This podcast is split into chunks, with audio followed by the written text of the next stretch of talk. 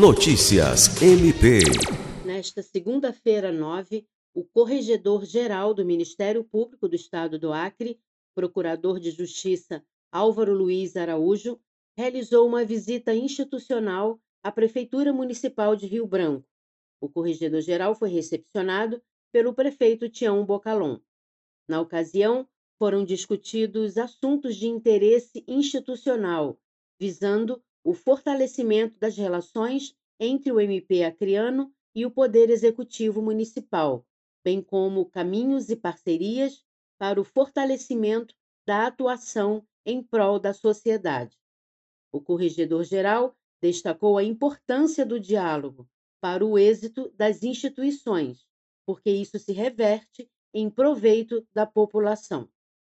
Lucimar Gomes, para a Agência de Notícias do Ministério Público do Estado do Acre.